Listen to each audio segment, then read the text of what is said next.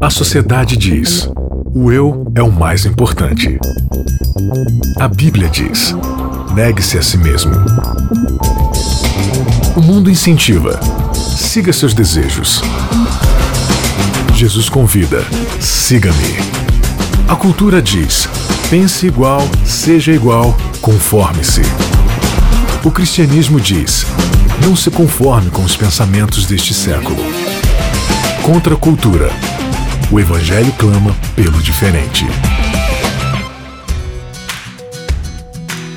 Começando mais um Contra Cultura, chegando para você pelas ondas da Rádio Novo Tempo. É sempre um prazer receber você aqui para estudarmos um pouco mais da palavra de Deus, aprender muitas lições valiosas sobre a Bíblia e estamos no decorrer aqui dessa última temporada de 2019 que se chama Enquanto Ele Não Vem.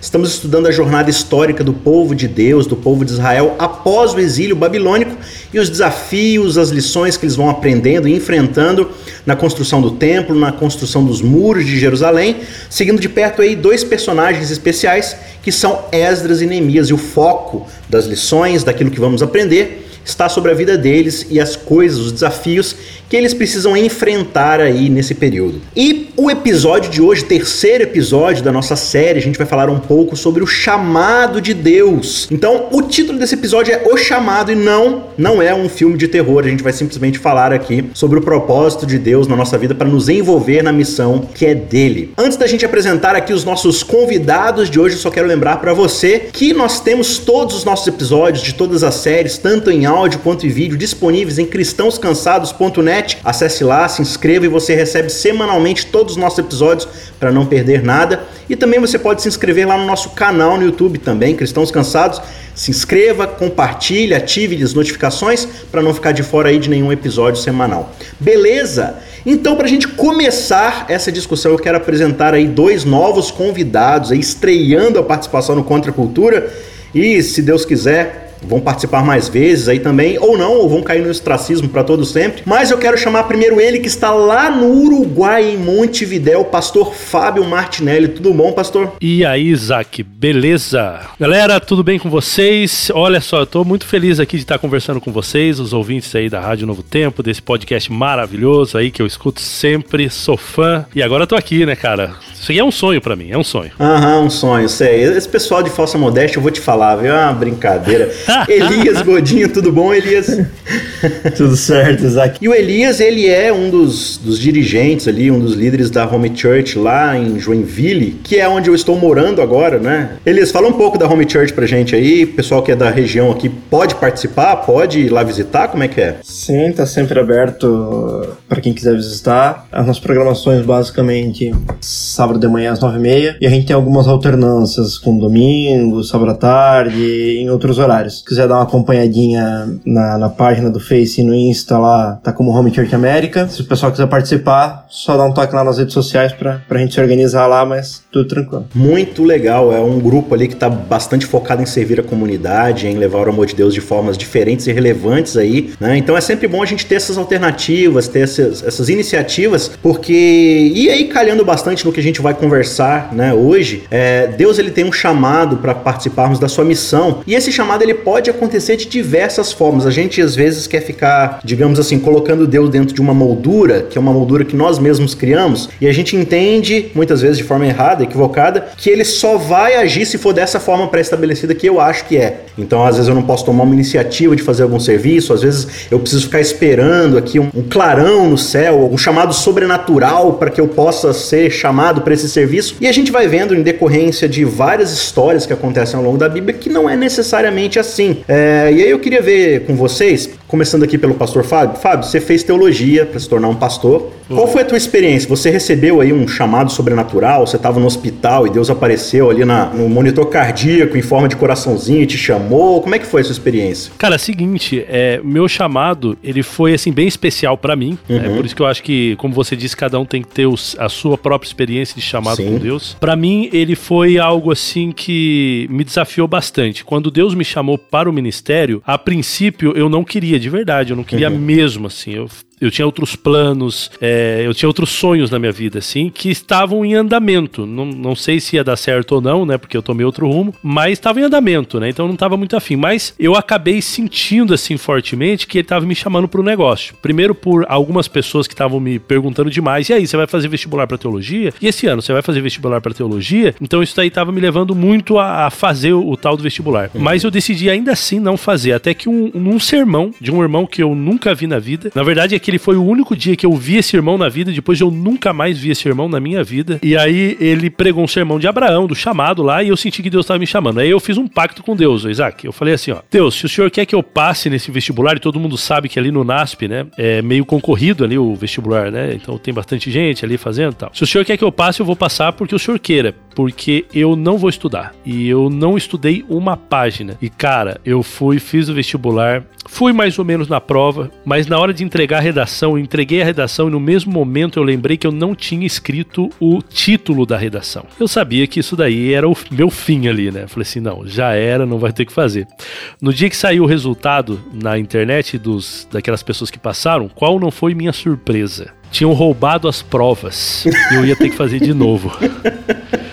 roubaram o caminhão do correio e eu ia ter que fazer de novo a tal da prova, porque tá, não tinha mais os resultados, né? E aí eu fiz de novo, dessa vez eu estudei um pouquinho, mas bem pouco mesmo. Falei assim, ó, oh, senhor, só se o senhor quiser. E aí, tá, saiu o resultado, eu passei. Então eu senti que isso, Deus, ele realmente estava me chamando para esse ministério. Mas eu vejo que esse, essa, o chamado, na verdade, ele vai se confirmando conforme o tempo vai passando. Até hoje, Isaac, eu ainda tenho confirmações do chamado de Deus, assim. Não que eu duvide dele, mas Deus, ele, ele me prova que realmente ele me chamou para isso e aí a gente vai indo. Às vezes Deus usa uma, um peixe gigantesco, às vezes Deus usa ladrões dos correios. É assim que Deus age, né? Deus Verdade. caminha por caminhos misteriosos. Agora, o Elias, é, você é um cara bastante ativo aí na, na comunidade, né? Na, na, igreja e tudo mais, sempre liderando aí. E eu tenho certeza que você já deve ter recebido, às vezes, assim, incentivos de pessoas que falam assim: ah, faz teologia, vira um pastor, você tá sempre ativo aí e tal. É, o que, que foi de diferente na tua vida? Vida e dentro do teu relacionamento com Deus, que você falou assim: não, eu acho que o meu chamado não é para ser um pastor, mas para ser alguém que está mais ligado à liderança da comunidade de uma forma diferente, que é como um ancião, um líder ali, né? Conduzir o trabalho de Deus de uma forma diferenciada. Teve alguma coisa assim que te fez racionalmente pensar nisso? Que nem o pastor explicou o chamado dele ali. Eu acho que pro caso, principalmente de pastores, eu acho que existe um chamado talvez um pouco mais específico, porque é uma vida dedicada a isso. No meu caso, eu vejo que o chamado ele acontece de forma geral quando me coloca nas mãos de Deus e ele acontece todos os dias. Às vezes a gente coloca uma áurea sagrada, assim, e não que não seja, mas coloca assim um invólucro que tem que ser uma coisa muito,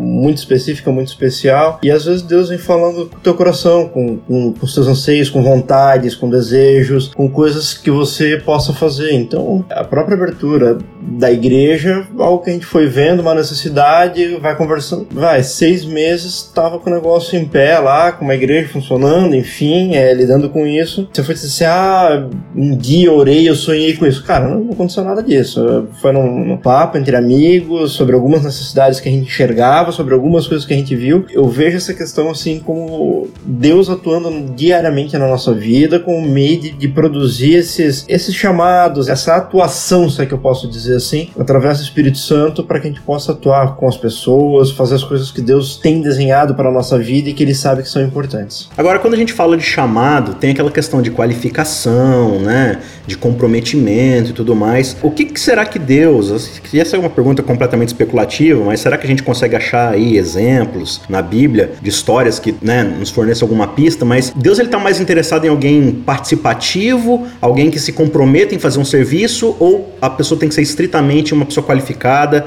tem que ter dom para aquilo ali, ela tem que ter uma qualidade, uma qualificação para fazer determinada coisa.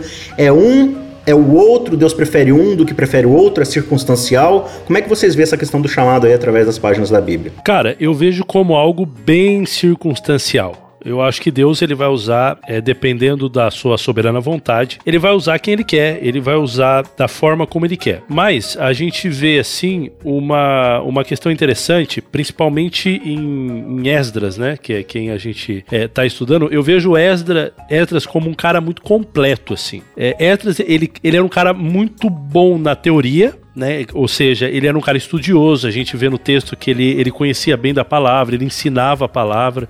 Então ele era um teólogo. O cara ele era um profundo conhecedor das leis. Mas ele não era esses teólogos de escritório, esses caras que vão ficar só aí, não vão agir. Porque quando precisou colocar a mão na massa, ele foi lá e botou a mão na massa também. Ele foi lá e se enfiou no meio do povo. Então eu acho que ele era um cara muito completo. Assim, esse é um dos motivos pelos quais Deus pôde usar é, esse camarada. Mas na Bíblia a gente vai ter aí vários exemplos de pessoas que não eram assim tão capazes. Por exemplo, Pedro. Pedro ele não era um cara capaz no sentido, cara, em nenhum sentido. Pedro era um camarada muito bruto, né? A gente conhece a história dele e a gente sabe que Deus foi Jesus foi moldando ele, o chamado dele foi foi moldando ele com o tempo, né? Eu acho que uma pessoa que ela se sente com poucas capacidades, ela tem que pensar o seguinte: olha, Deus pode me usar, né? Então, de repente, tem um ouvinte aí que tá pensando, poxa vida, mas eu, eu, eu vejo que eu não sou bom em nada, né? Mas Deus pode te usar, ele pode te capacitar, ele pode, né, dar oportunidades para você ser usado. Ao mesmo tempo, tem muita gente capaz e que às vezes não está fazendo nada também. E Deus pode te usar também. Na verdade, ele quer também te usar. Assim como Paulo, né? Um cara muito capaz. E Deus quis usá-lo e, e, aí entrou na vida dele. Então eu acho que a gente tem que é, olhar por esses dois prismas aí e saber que todos nós somos chamados, independente da nossa capacidade ou da nossa capacidade. O, o que para mim é uma chave, independente da capacidade, né? Se o cara é que nem Paulo, ou se o cara é que nem Pedro, vamos colocar assim, talvez os dois nos dois extremos aqui, é a disponibilidade de ambos de aceitarem o trabalho divino. Eu vejo como a principal característica a disponibilidade. Às vezes eu não sei para que, que eu sirvo, sei que eu posso colocar dessa maneira, não sei meu dom, é, não sei o que, que eu faço, mas tudo que me oferecem para eu fazer, que eu possa ajudar, eu digo não. Como é que eu vou descobrir se eu não experimentar a obra de Deus nos seus mais vastos campos? Então, tá lá, aproveita se você frequenta uma igreja, se você tá lá. Cara, se a pessoa veio pedir, ah, me ajuda em tal coisa. Beleza, vamos lá ver como é que é. é agora, a não sei que tu sabe, por exemplo, ah, minha voz é uma voz taquara rachada, né? Desafino até batendo palma. Ok. Mas, cara, na maioria das coisas, para auxiliar fora, conversar com as pessoas, é, amizade, abraço, recepcionar. Cara, o, o ministério de Deus é tão vasto e às vezes a gente fica se negando a fazer. Então, assim, é, essa disponibilidade em fazer o que Deus te pede, que eu acho que é o, é o fator primordial. Então, assim, é, se for uma pessoa com muito conhecimento, pode transformar o cristianismo como Paulo transformou. Talvez o cristianismo, talvez não. O cristianismo não seria o que ele é hoje se nós não tivéssemos um cara da bagagem, do, do, do calibre de Paulo. Mas também isso não quer dizer que por o cara ser um Pedro, Deus não vai utilizar, vai utilizar, vai utilizar muito bem vai, e vai transformar mundos é, e pessoas diante da disponibilidade de cada um deles. Agora, o Elias, você que está envolvido aí com a Home e tudo mais, né? Tem vários outros amigos nossos aí que estão lá envolvidos. A Home, ela tem um propósito muito claro, pelo que eu já frequentei lá, experimentei, que é de ter uma relevância assim prática e bem, e bem presente na vida das pessoas ao redor da comunidade ali, né? Então eu já vi a Roma oferecendo cursos né, de alimentação saudável, é, às vezes assim brincadeiras no parque para as crianças, para os pais se envolverem e tal. Então assim, quando a gente pensa às vezes no chamado de Deus, a gente pensa logo nessa questão, né? Tipo assim, não, eu preciso ser um teólogo, eu preciso ser alguém que vai pregar palavras, que vai explicar a Bíblia. Mas o chamado de Deus ele é só para isso, é, é só para aquela coisa que a gente chama de uma função espiritual que a gente delimita. Ou o chamado de Deus às vezes ele pode vir de uma forma diferente e às vezes por esperar um sobrenatural, uma coisa muito elevada, eu me fecho para determinadas oportunidades de servir Deus de outra forma. Na minha visão, todos somos filhos de Deus cristãos, não cristãos, enfim, todos somos filhos de Deus. É, isso é inerente. Eu aceito ou não aceito, eu sou um filho dele. É, se eu me relaciono com esse pai, se eu tenho uma amizade com esse pai, é outros 500. Mas é, na função de pai, ele é pai de todo mundo. E às vezes você não precisa, a pessoa não precisa de um cunho espiritual, ela precisa de um cunho de amizade, ela precisa de um cunho de abraço,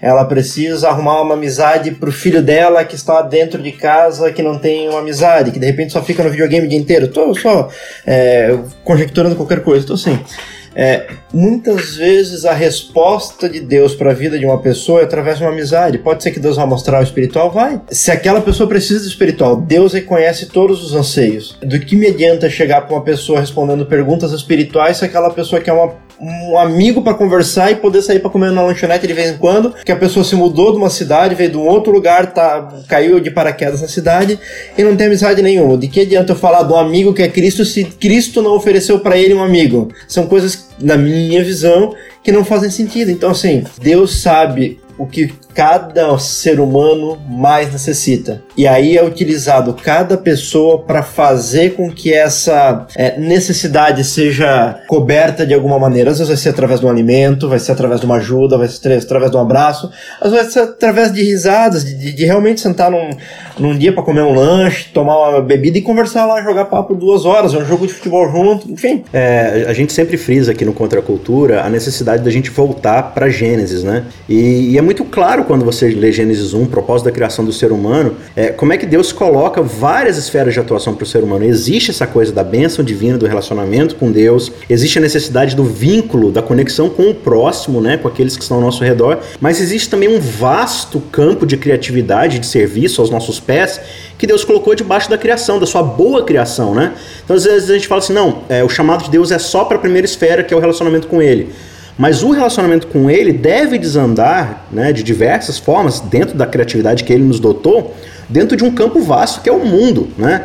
Então, às vezes, a gente tem um cara que foi chamado para ser dentista, outro que foi chamado para ser gari, outro foi chamado. Não confunda as coisas, né? A gente fala assim, não, porque é, eu vou fazer o trabalho de Deus. Aí, um cara que ele, que ele trabalha, sei lá, como Uber, ele não faz o trabalho de Deus. Ele está fazendo o trabalho de quem? De Satanás? Satanás que criou o Uber, né? Que, pra gente andar. Então, eu acho que também o chamado de Deus, ele precisa ser encarado quando a gente observa para nossa esfera de atuação, muitas vezes que está na nossa frente, que está diante de nós, e a gente negligencia, acha que aquilo ali é só uma coisa que eu faço para pagar meu boleto, para pagar minhas contas, e eu não enxergo ali às vezes uma oportunidade de Deus, por quê? Porque eu às vezes não estou suficientemente conectado a Ele, não dedico tempo para me debruçar sobre a Sua palavra, para conhecer a vontade dele para minha vida e perco oportunidades gigantescas, né? O Fábio, é interessante assim que Esdras, o texto diz aqui, né, em Esdras capítulo 7, que Esdras era um cara profundamente conhecedor da palavra, era alguém que pôs no seu coração amar a palavra, dedicar a palavra, mas quando você vai para Neemias, lá no capítulo 1 de Neemias, não diz nada disso sobre ele, né? Diz apenas que ele é um cara que estava ali servindo o rei e tudo mais. E é interessante que no caso de Neemias, não existe uma voz de Deus chegando para ele e falando assim: Ó, Neemias, eu preciso que você vá para Jerusalém, eu preciso que você vá lá e reconstrua os muros, porque Jerusalém está zoada. Alguém chega para ele e fala: Ó, a situação de Jerusalém é essa. Ele fica triste e fala assim: Eu preciso ser o cara que vou lá e vou resolver isso daí pelo poder de Deus. Então, o texto, pelo menos, ele não indica para nós um chamado divino. Neemias, ele coloca no, teu, no, seu coração que ele vai fazer isso e ele pede pela bênção divina, ele ora, ele jejua, ele fica muito tempo ali se comprometendo com isso, vai até o rei, recebe a confirmação do rei e vai. O chamado ele pode ser também algo que a gente toma iniciativa ou eu preciso ficar esperando? Então, é muito legal isso daí, né? É, eu acho interessante. É, Neemias, ele também ele era profundo conhecedor, conhecedor da palavra de Deus. Aonde está isso no texto? Está na oração dele. Então, quando ele vai orar, ele vai, ele vai citar Moisés, ele vai citar Jeremias. Ele cita a aliança. Então ele cita, cita a aliança. Então ele vai dizer: Senhor, o Senhor falou antigamente, se a gente fizesse alguma coisa de ruim, a gente ia para o cativeiro. Mas o Senhor também disse que quando a gente estivesse no cativeiro, a gente poderia clamar e o Senhor nos ouviria. Claro, é, eu tenho certeza que ele estava se referindo a Jeremias também, quando Jeremias diz né, que depois de 70 anos e tal, e quando o povo buscasse a Deus de todo o coração. Né? Então, buscar mesmo e achareis quando me buscar de todo o seu coração. Então ele conhecia, a primeira coisa, ele conhecia o texto bíblico. E ele conhecia a profecia também. Ele sabia das datas, ele sabia que, o que Deus estava fazendo, ele sabia que estava próximo disso. E quando ele vê a situação do povo, ele tem um medo, porque ele sabe que as promessas de Deus elas são condicionais nesse, no sentido clássico da profecia, né? Que a gente, ele começa a entrar em desespero. Né? Assim como Daniel também no capítulo 9, né? Ele fica em desespero, né? Ele fala assim, olha, o que está acontecendo, né? Por que, que o senhor ainda não, não fez alguma coisa? Os 70 anos estão aí, né? A profecia tem que se cumprir. Mas ele sabe que o povo tem que fazer a parte dele. Então ele clama, ele pede perdão pelo seu próprio pecado, ele pede perdão pelo pecado da sua família, pelo pecado do povo. É uma oração maravilhosa. Né? Interessante que ele entende o chamado para isso porque ele estudou a palavra de Deus.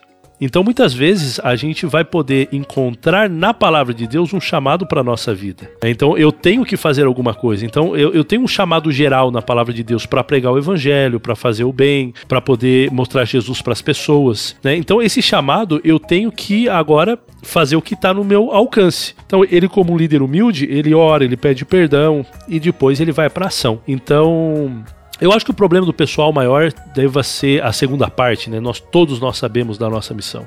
Talvez a, a parte de realmente fazer alguma coisa que a gente às vezes se complica porque a gente pensa o que eu vou fazer.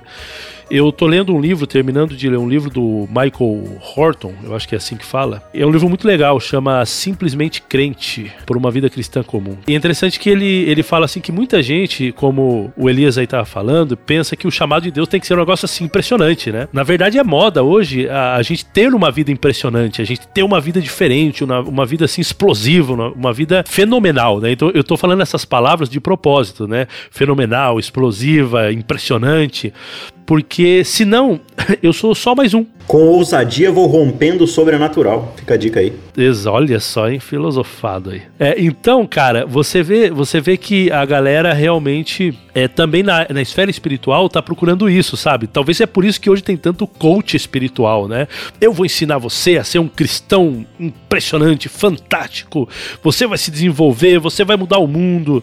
Mas na verdade, e se Deus me chamou para ser uma pessoa comum? Na verdade, o Michael Horton ele fala que no livro, na maioria das vezes na palavra de Deus, Deus trabalha com gente comum, fazendo coisas comuns. E, e cara, pensa no nosso mundo hoje. Quantos pastores bulhões a gente tem? Sabe, é um em um milhão.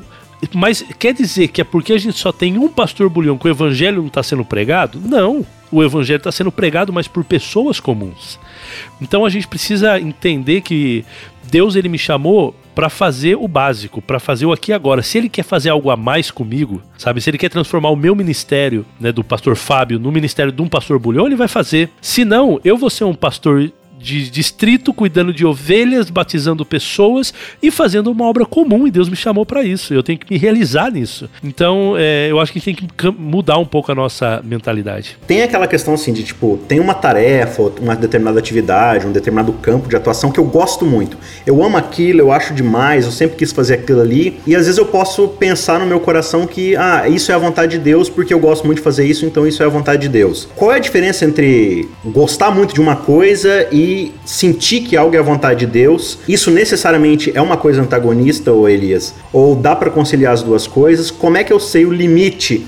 Onde até que ponto aquilo ali é um desejo egoísta meu e até que ponto é realmente ali, não, Deus quer que eu atue naquilo ali. Existe algum antagonismo nessa situação ou não? Dá para conciliar as duas coisas?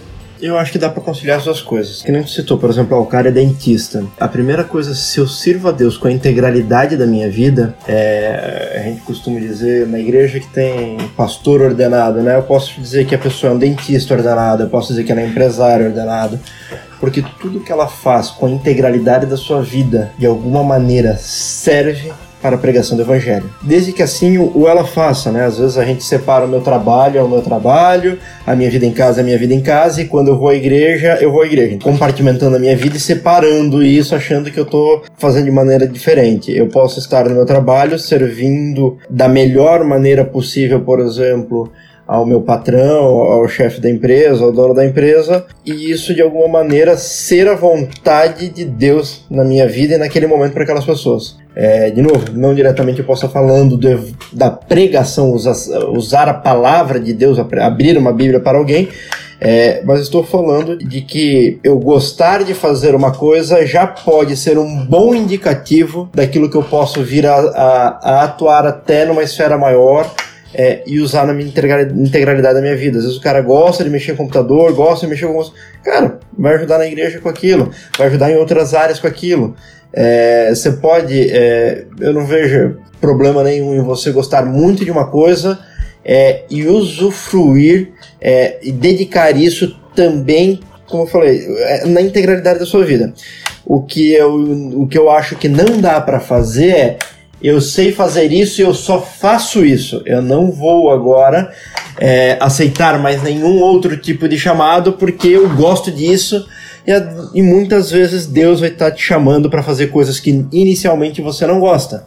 E aí no caminho você vai descobrir que talvez você goste. Então, assim, é uma questão de experimentação, de você, de você provar. Como é que você vai dizer que você não gosta de uma comida? A gente, quando é criança, faz muito isso. Eu, eu fazia horrores disso. A minha mãe dá a volta aqui o negócio pra você provar. Eu perguntava pra ela, mãe, eu gosto disso? Que eu nunca tinha provado na vida. Como é que eu vou perguntar pra minha mãe como é que eu gosto daquilo? Sou eu que tenho que provar. Então, assim, na, na obra do evangelho nessa vida, ou você passa por, é, por experimentar isso, por passar por essa vivência para poder dizer se, se você se encaixa naquilo, se você não se encaixa, se você realmente. Eu, por exemplo, não posso cantar, cara. Não sirvo para isso faço meu louvor lá, mas nunca vou sentar lá, vou pegar o microfone e sair cantando por aí. Não, não é para isso que Deus me chamou. Legal, é, eu acho que o problema todo tá, na verdade, no contrário, né? Quando eu gosto muito de uma determinada coisa e, e eu coloco na minha cabeça que aquilo ali tá numa esfera que não é debaixo de Deus. Então, tem as coisas que eu faço para Deus e tem isso aqui que eu gosto muito de fazer, eu faço para mim, eu faço por motivos egoístas, né? É, acho que de não entender que tudo tá debaixo da mão de Deus, tudo tá submisso à vontade dele, porque as coisas são dele, né? Fábio, pra gente terminar, tem alguma dica, algumas dicas rápidas aí que a gente pode dar pro nosso ouvinte, seja ele adolescente, jovem, mais idoso, na meia idade, aí não importa. Como é que eu faço para conhecer um pouco mais a vontade de Deus para minha vida? Cara, eu lembro que eu li um livro do Morris Venden. Como conhecer a vontade de Deus, pode ser? Se não for, já é. E é legal que o primeiro capítulo ele começa assim, olha, para conhecer a vontade de Deus, a primeira coisa que você precisa fazer é se esquecer da sua própria vontade. Então eu acho que o desafio já começa por aí. Nós temos uma inclinação natural de moldar as coisas de acordo com a nossa própria vontade. Né? A gente tem essa é, é, natural da gente, né? Então, o cara, por exemplo, que tá ali, ai, senhor, eu quero namorar aquela menina lá, e ela é bonita, ela é cristã, e isso, mas eu quero saber se é da sua vontade.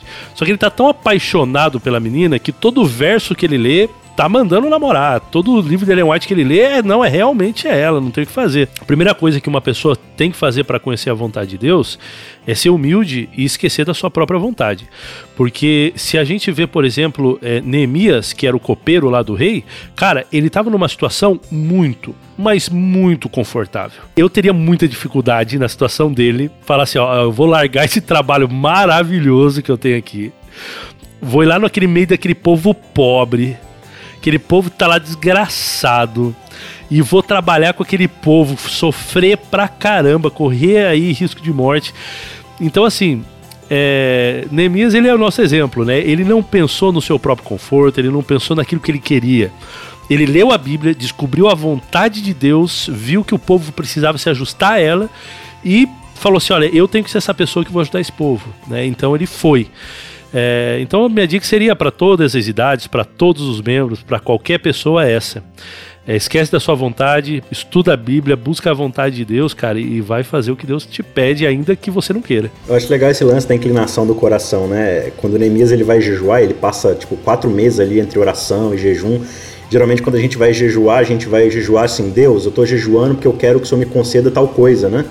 É, Neemias não, ele, ele, ele jejua para ter assim uma privação de si mesmo para falar Deus é, anula o meu próprio eu e me mostra o que o Senhor né qual a direção que o Senhor quer para minha vida né? E Neemias foi seguiu o caminho dele o rei deu todas as condições ali que ele precisava e Deus foi conduzindo todas as coisas. E a gente vê é, que também isso não é sinal de que tudo vai ser um caminho de mil flores né?